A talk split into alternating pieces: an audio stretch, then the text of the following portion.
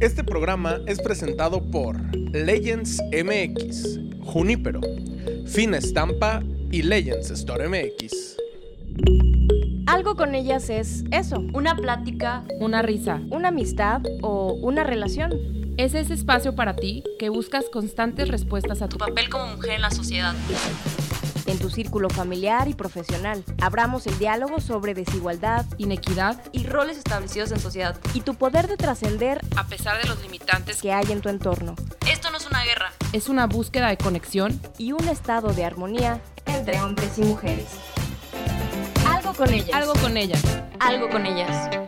¿Qué tal? ¿Cómo están? Bienvenidos a un capítulo más de Algo con ellas, su espacio de confianza para desahogarse, para hablar de problemáticas eh, sociales. Abordamos mucho temas de, de roles de género, de salud mental y pues bueno, aprovechando que somos futboleras aquí, pues tenemos este día a una invitada súper, súper especial.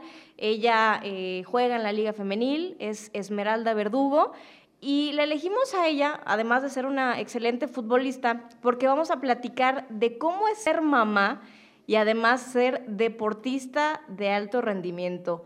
Vaya que es una chamba, me imagino, complicada.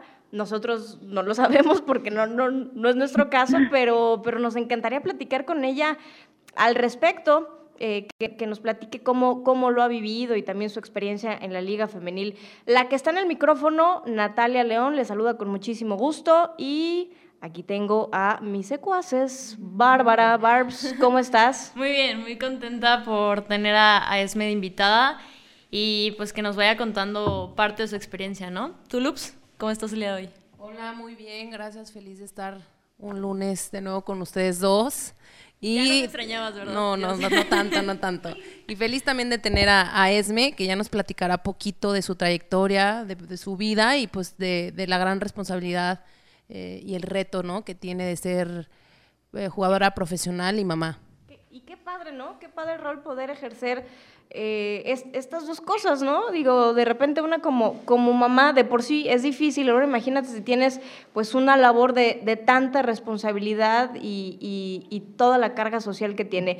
Esmeralda Verdugo, ¿cómo estás? ¿Cómo te encuentras? Hola, hola, muy bien, gracias a Dios y pues feliz de, de acompañarles aquí y emocionada porque pues son unas excelentes personas, ya las he estado siguiendo de tiempo atrás y pues te digo, muchas gracias por la invitación.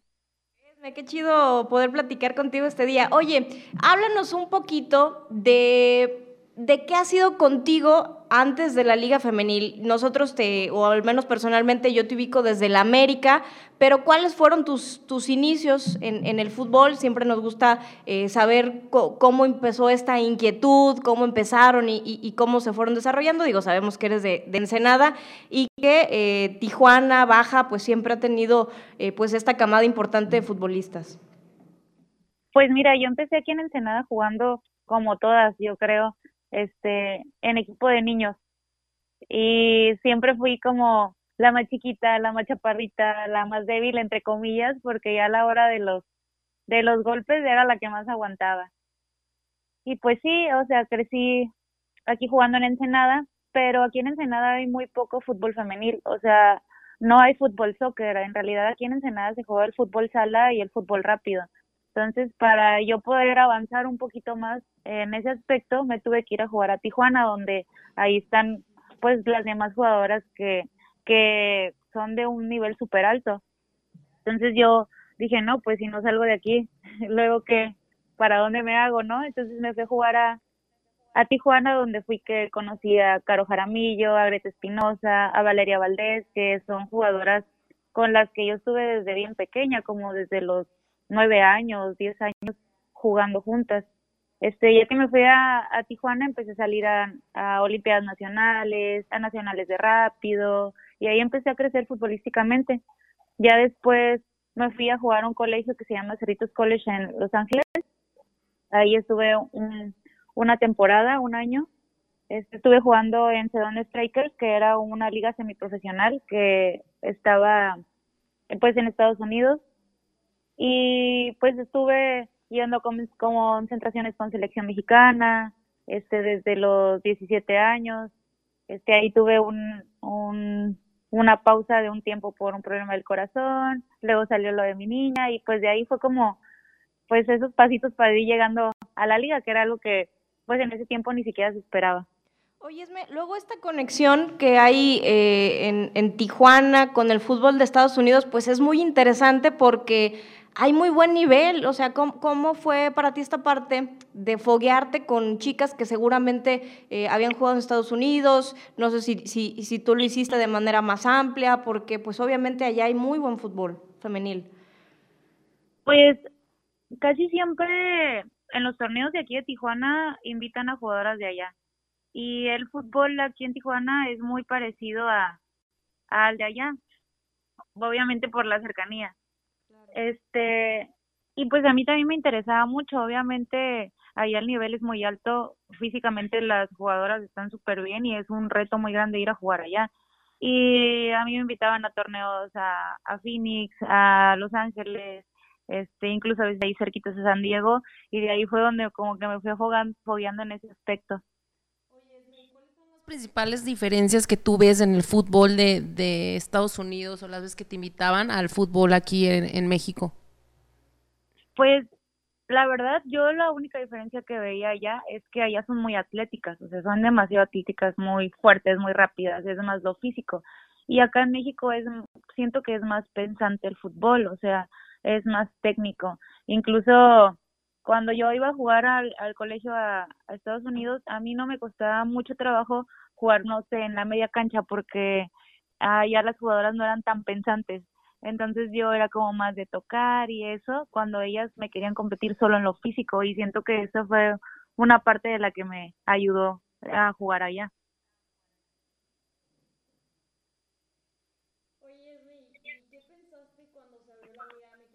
¿Qué fue lo primero que pasó por tu cabeza? No, pues estaba súper emocionada. Dije, no manches, o sea, de principio dije, sí, no voy a poder jugar. Este, tenía poquitos meses, tenía poquitos meses mi, mi niña y dije, iba a estar muy difícil para que yo me meta ahí. Pero estaba muy emocionada porque es algo que, que nosotras como niñas desde bien pequeñas soñábamos con jugar un nivel así tan alto. O sea, lo máximo, máximo que teníamos era Olimpiadas Nacionales este y pues llegar a la selección mexicana era lo, lo más que teníamos. Entonces, pues súper feliz y luego emocionada porque decía, no manches, yo quiero jugar en, en, al equipo, en el equipo que le voy, el equipo que le va a mi familia, que, que era con el América. Gracias a Dios se dio, ¿sabes? Pero de principio yo estaba aquí bien puesta allá en Cholos. Oye, Esmeralda, pero bueno, antes de, de, la Liga Femenil, digo, me imagino que tú ya tenías a, a tu niña.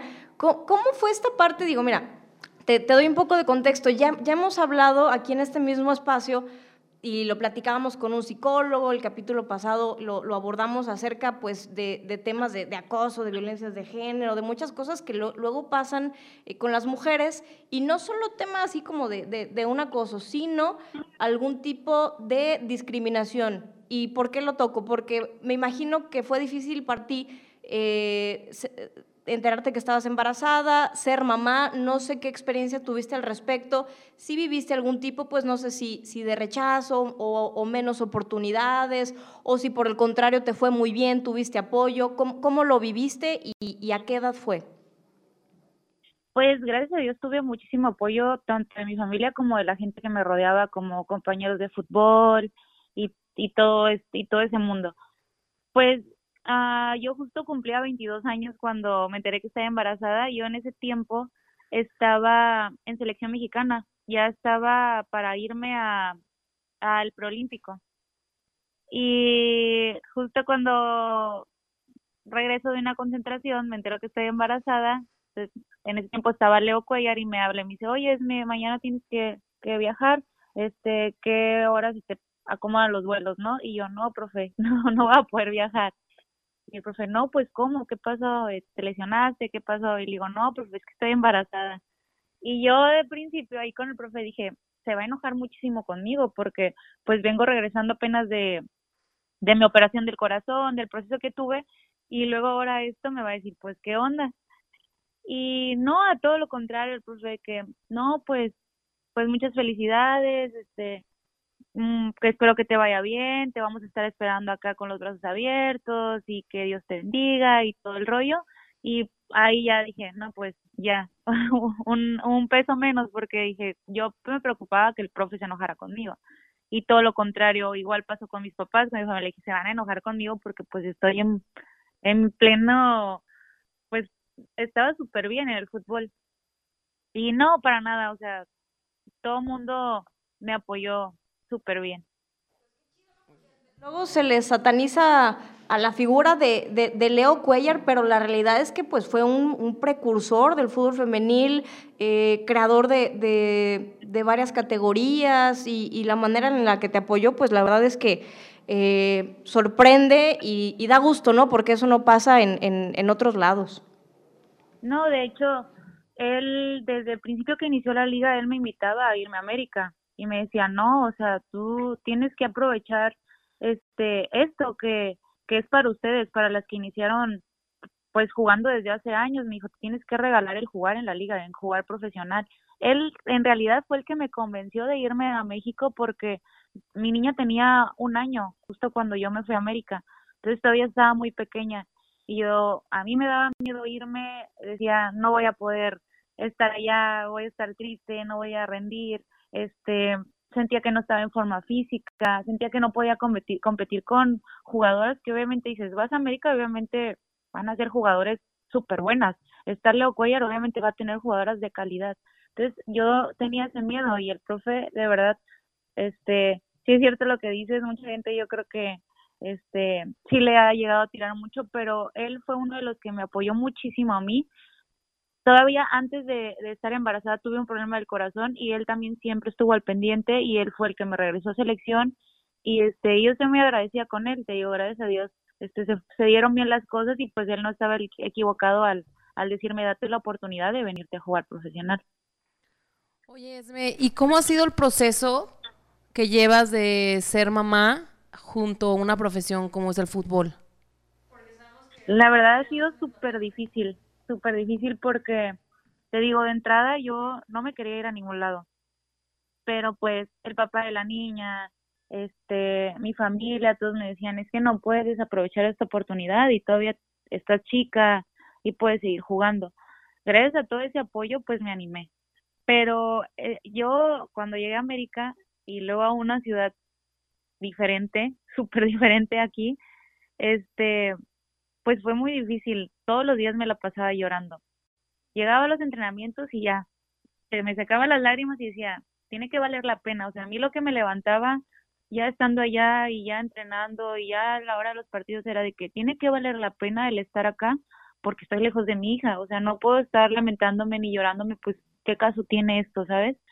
Entonces, pues, siento que esa era la parte más difícil porque el extrañarla, porque ya después mi mamá me llevaba a la niña, luego me daba chance de ir, de venir a Tijuana a estar con ella, este, en realidad nunca pues la dejé de ver por mucho tiempo, ¿sabes? Pero el extrañarla era lo que, chin, decía, ¿qué onda? De hecho, uno de los motivos por los que yo salí de América fue porque yo ya, ya era pues más el trabajo, era más de que no puedes faltar tanto a los entrenamientos, de que los vuelos eran mucho más caros a Tijuana y, y a veces se me atoraba el poder ir a Tijuana por ella o poder traerla, entonces dije yo, no, sabes que ya, o sea, tengo que irme a Tijuana, fue también uno de los motivos por los que yo salí de, de América. Oye, Esme, ¿y cómo fue, qué te motivó, este, o sea, regresar en forma física al fútbol? O sea, ¿cómo fue tu proceso? ¿Cómo, este, qué pasaste? ¿Qué adversidades pues superaste? Pues de principio, te lo juro, después de, de, que nació la niña, yo me miraba al espejo y lloraba. Y yo decía, no manches, Esmeralda, no, no, no. Y no subí mucho de peso, o sea, no fue como tan extremo, pero decía, ¿cómo voy a jugar? O sea, mi vida siempre giró alrededor del fútbol, ¿sabes? Entonces yo decía, ¿cómo vas a, cómo vas a hacerle? Y en cuanto, pues siempre estaba con mi doctor particular, iba, iba, iba, y hasta que él me dijo, ya, ya puedes ir al gimnasio, pero tienes, o sea, seguir al pie de la letra los pasos. Me dijo, ¿sabes qué? Tienes que ir al gimnasio, fortalecer, no te puedes meter a jugar así de, de, de golpe porque te puedes lesionar, este, y ese tipo de cosas, ¿no? Y, y pues era más como mi, yo siempre he sido muy vanidoso también en ese aspecto y me gusta ser competitiva. Entonces yo decía, ¿cómo voy a competir si estoy así? Y decía, no, no, no, no. Y me empecé a meter al gimnasio, empecé a ser disciplinada, empecé a bajar de peso y ya en unos cuantos meses ya estaba como en buena forma para, para empezar a jugar. Este, todavía en el torneo de copa me costó trabajo, todavía no estaba como en un peso ideal y, y de hecho yo lloraba y decía, Esme, ¿por qué no corres? Y antes mi fuerte era mi velocidad, ¿sabes? Y yo decía, es que no corres, no corres, pero también es, es un proceso y tienes que aprender y tienes que también aprender a, a suplir una cosa por otra. Empecé, no, pues si ya no soy tan rápida, voy a trabajar mi técnica, mi golpeo y ese tipo de cosas. Sí fue muy difícil porque pues de venir de estar todo el tiempo en buena forma física, entrenando, jugando a un buen nivel y de repente dejar un año por completo sin jugar y sin hacer ninguna actividad física es muy complicado. Oye, ¿y qué importante es el apoyo de, de la familia, no? O sea, que, que te arropen, que te digan adelante, síguele con tu carrera, porque hay deportistas, hay jugadoras, me imagino que pues quizás no tienen ese apoyo y, se les puede acabar la carrera, ¿no? O sea, que no tienen de otra y se dedican pues ya al 100% a, a, a su hijo. En tu caso, la verdad, creo que se destaca mucho eso, ¿no?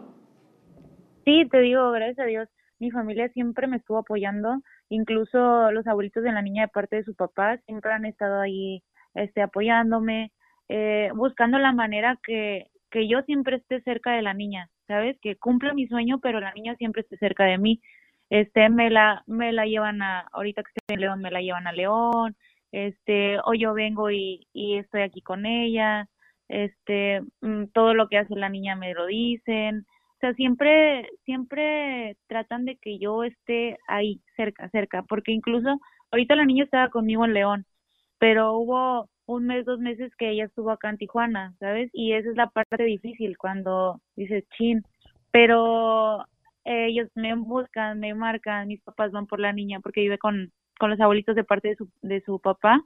Este, mis papás van por la niña, se la traen un rato encenada. O sea, me siento arropada en ese aspecto.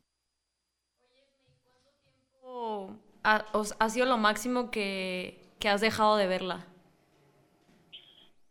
Pues justo en América me pasó, este, duré como unos tres meses sin verla y no manches, o sea, había, había veces que, no sé, ahorita me voy a León, ahorita que está aquí conmigo me voy a León y dejo de verla uno o dos días y ya me está pesando. Y esa vez fue como, no manches, súper difícil, no hallaba qué hacer. Oye, Esme, acá otra pregunta, ¿cómo ha, cómo lo ha tomado ella? ¿Cuál es su reacción de repente que me imagino, pues sé cómo son los niños, de repente son súper preguntones y todo eso, y de que te deje de ver, no sé, dos, tres meses y te y cuando llega, llegas y te ve, o sea, cómo es como su postura y, ha sido difícil esa parte para ti, cómo explicarle todo, porque al final, pues es un trabajo, ¿no? Sé que parte de que lo estés haciendo es porque te gusta y porque también estás viendo por ella. Pues fíjate que la niña yo creo que desde pequeñita se acostumbró porque ella lo ve súper bien. Ella me dice, ah, tu gol, tu, tu trabajo. O sea, ella es, ella es feliz siempre que me ve. Ella es encantada. O sea, yo de un principio, cuando todavía no empezaba a hablar eso, yo decía, no manches, la niña cuando empiece a hablar me va a reclamar o me va a decir, mamá, ¿por qué no estás aquí? o cosas así. Y no, todo lo contrario. O sea, ella como que no lo ve mal. Aparte que, te digo, su abuelita me apoya mucho en ese aspecto, siempre le está hablando, es que tu mamá está trabajando, es que tu mamá es esto. Hay veces difíciles que le llego a marcar y me dice, oye mamá, es que te extraño, ¿puedes venir por mí? Y es como, se me hace uno la dijo, ay, digo, ¿cómo, ¿cómo voy por ti? Y ya le explico, no mami, en tal día voy a ir por ti y nos vamos a venir en el avión y todo esto. O sea, es muy pequeña, pero entiende muchísimo. O sea, y y ella sabe que, que es mi trabajo y ella sabe como que, que, que yo voy a seguir en esto por mucho tiempo. ha habido un momento eh, pues difícil en, todo este camino que tienes siendo futbolista, y, digo, estando en la liga femenil y teniendo tu hija en que en el que hayas dicho quizás, híjole, ya, ya basta, voy a claudicar, mejor me retiro del fútbol y, voy con mi niña porque, porque me necesita. ¿Ha habido ese momento como quizás de, desesperación, de, de que te sientas mal por ello? Sí, ya muchísimas veces, muchísimas veces he querido tirar la toalla. Digo, ya no puedo más, o sea, ya, ya, ya me tengo que quedar en Tijuana. Digo, incluso fue esa vez que yo salí de América fue por eso, en un, entré en un momento de desesperación y dije, es que ya no puedo. Sea, ella me necesita, yo tengo que estar allá, por eso fue que yo busqué quedarme acá en Tijuana. Y ya acá en Tijuana pues no se dieron las cosas y dije, pues ni modo, o sea, tengo que aprovechar este momento porque es algo que también lo está aprovechando ella, ¿sabes? Económicamente yo yo yo puedo tener a mi hija bien. Entonces, pues me me levanto, hay días que digo, ya no quiero y hay días que digo, no manches, tengo que seguir, o sea, tengo que seguir este porque todavía me quedan un montón de cosas por delante y yo sé que todo esto todo esto lo va a aprovechar ella y, y es un aprendizaje también para ella y, y yo quiero que en un momento ella también diga, no manches, mi mamá no tiró la toalla, o sea, siguió hasta el final, hasta que ya no pudo, ¿sabes? ¿Y también tu hija es futbolera o no? Pues no sé, sí le llama la atención de repente la pelota, pero ella es más de que le gusta bailar, a ella le encanta bailar, dice que ella va a ser bailarina, entonces si ella quiere ser bailarina, por mí mejor, yo la apoyo donde donde ella quiera quiera seguir algún algún sueño, ahí voy a estar yo para apoyarla. ¿Y qué sigue para Esme Verduzco? Verdugo, perdón. Ya era tu apellido. Me lo, ya, me lo te lo cambio desde el programa del fútbol. es que tenía una amiga que se llamaba así y de, o sea, literal era Esme, pero el otro apellido. Y ahora cuando, cuando me tocaba hablar de ti, siempre te cambiaba por el mi amiga y me acuerdo que fue hasta en vivo. Ya no se va a volver a equivocar. Ya no, ya no. A Lupita se le da mucho cambiar los nombres. No, solo he cambiado ese. No, ¿te acuerdas de Le Blanca? Una vez entre... Vamos a contar esa anécdota. estamos entrevistando, estábamos entrevistando a Blanca y me acuerdo que, que Lupita le dijo, Blanca feliz. No, pero pues es Félix. No, y sí me hubiera reído muchísimo de ti, ¿eh? ¿Qué dijo? Yo creo que no hubiera podido continuar. No, ya sé, no, hubieras visto cómo me buleó Blanca. y sí me imagino. Pues, ¿qué sigue para mí? Pues yo, yo quiero seguir obviamente en la liga, voy a seguir en León, voy a seguir trabajando porque uno de mis sueños es volver a selección mexicana, entonces quiero seguir mejorando, este, no sé, quiero, quiero, quiero empaparme mucho ahora de, del fútbol. Ah, ya ahorita siento que a mi edad y no soy tan vieja, ya quiero aprender de esto, no solo meterme a jugar, quiero seguir aprendiendo de, de ese deporte que es súper bonito y que es el que me ha, pues me ha mantenido casi toda mi vida, la verdad. Oye, la verdad es que tu, tu, caso es padre, es admirable porque, por lo que dices, porque no tiraste la toalla, porque muchas veces vemos a mujeres, y no solo deportistas o futbolistas, que en general eh, son profesionistas y dejan, dejan su carrera a un lado por, por, porque son madres, ¿no? Y, y, quizás la sociedad dice que no, la mujer es la que se tiene que encargar del hijo, los hombres, ¿cómo? Si son el sustento de la sociedad, de la familia, ellos tienen que seguir trabajando y tienen que seguir desarrollándose y siempre la mujer es la que en este sentido pues se ve más vulnerada. La verdad es que primero que nada, felicidades por, por esta entereza que tienes, por, por tu forma de ver las cosas. Hace, hacen falta más mujeres así, que ante estas complicaciones, pues tú sigas adelante. Y, y yo quisiera preguntarte en este sentido, ¿qué, qué le hace falta eh, pues a las futbolistas mujeres como para tener este tipo de, de complicaciones? Porque adversidades obviamente hay muchas, eh, pero, pero para continuar, ¿no? Para, para dar ejemplo, que eso es lo importante. Yo creo que es también mm, tener una buena actitud y tener hambre de, crecer, de sobresalir. Porque una de las cosas que, que yo siempre he dicho es que yo no me tengo que conformar para nada. O sea, sí, ya estás en un equipo profesional, sí, este, ya, no sé, ya llegas a selección mexicana y luego, ¿qué más? O sea, no te puedes quedar como con eso, ¿sabes? Entonces, yo, yo creo que, que es cuestión como de actitud, de querer hacer las cosas y de buscar la manera, porque muchas veces es primero el pretexto. No, es que si me voy y luego, ¿cómo le voy a hacer? Y luego esto, y luego el otro, y siempre son como pretextos. Entonces, yo busco la manera de no tener pretextos, es que no hay pretextos para eso, ¿sabes?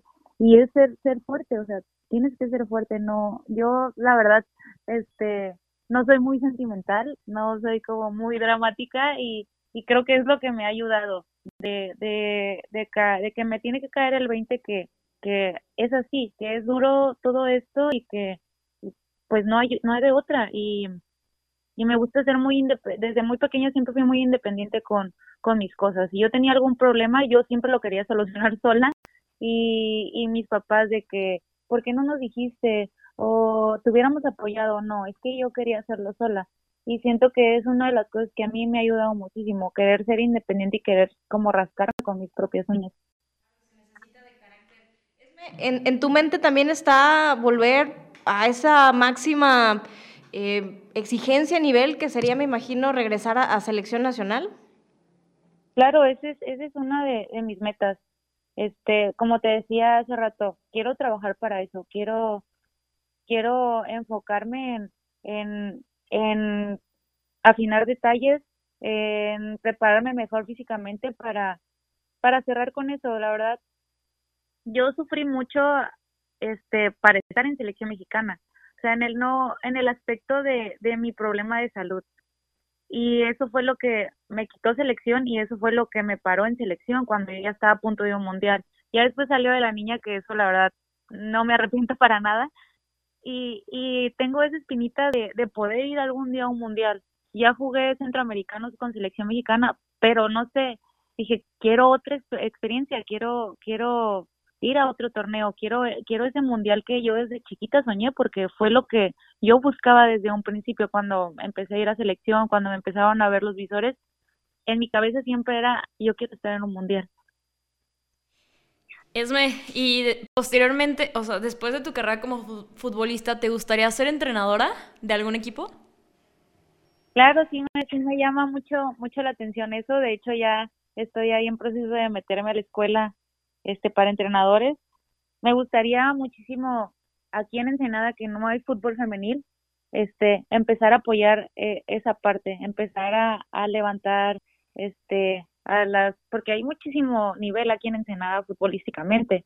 Incluso ayer fui a un torneo de fútbol rápido donde jugaron niñas de Ensenada y yo digo, no manches, ¿cómo no están jugando en la liga? Entonces quiero levantar eso, quiero animarlas de que, de que pueden salir de su zona de confort para, para poder ser profesionales porque tienen todo, todo el nivel y me gustaría hacer eso aquí en Ensenada. Pues muchísimas, muchísimas gracias por estar con nosotros. La verdad es que en cuanto pensamos en, en, este tema, en abordarlo aquí en este podcast, algo con ellas, eh, lo visualizamos contigo porque la verdad es que te admiramos muchísimo como futbolista, eh, has destacado en los clubes en los que has estado y además, bueno, por lo que hemos platicado contigo, lo has tomado de la excelente manera, eres una gran mamá, entonces qué, qué, qué padre que hayas estado con nosotros y que seas ejemplo para muchas, esa es la realidad. No, pues muchísimas gracias muchas gracias por, por invitarme y por dejarme platicar este un poquito sobre mí, que, la gente conozca y pues me da mucho gusto poder motivar como, como otras personas. Gracias, Esme, por, por aceptarnos y también compartirnos y abrirte a, a nosotras, contarnos un poquito de tu experiencia. La verdad, como, como menciona Natalia, eres una gran mamá, eres una gran persona y muchísimas felicidades por ser la persona que eres y por todos los retos que has pasado. Muchas gracias, muchas gracias. Pues ya para cerrar, pues también agradecerte por tu tiempo.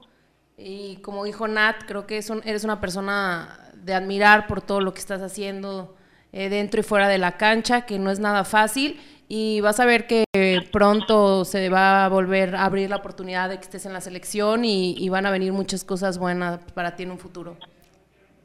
No, muchísimas gracias. Listo, pues ahí estaba la entrevista con Esmeralda Verdugo. Le agradecemos mucho el que haya estado con nosotras, el que nos haya compartido su vida y obviamente son estas historias que, que a todas nos interesan y nos inspiran muchísimo. Gracias, Lupita Bárbara. Gracias, Nat. No nos extrañes tanto. Sí, ya nos extrañas. Una semana más. Siempre los extraño muchísimo. Esto fue Algo con ellas. Gracias.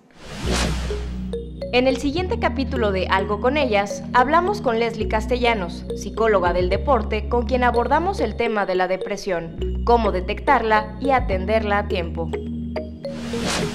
Esta fue una producción de Legends MX patrocinada por Junípero, Fina Estampa y Legends Store MX. Algo con ellas es eso, Una plática Una risa. una amistad o una relación. Es ese espacio para ti que buscas constantes respuestas a tu tu papel como mujer en la sociedad. En tu círculo familiar y profesional, abramos el diálogo sobre desigualdad inequidad Y roles establecidos en sociedad. y tu poder de trascender a pesar de los limitantes. que hay en tu entorno Esto no es una guerra. Es una búsqueda de conexión y un estado de armonía entre hombres y mujeres. Algo con ellas. Algo con ellas. Algo con ellas.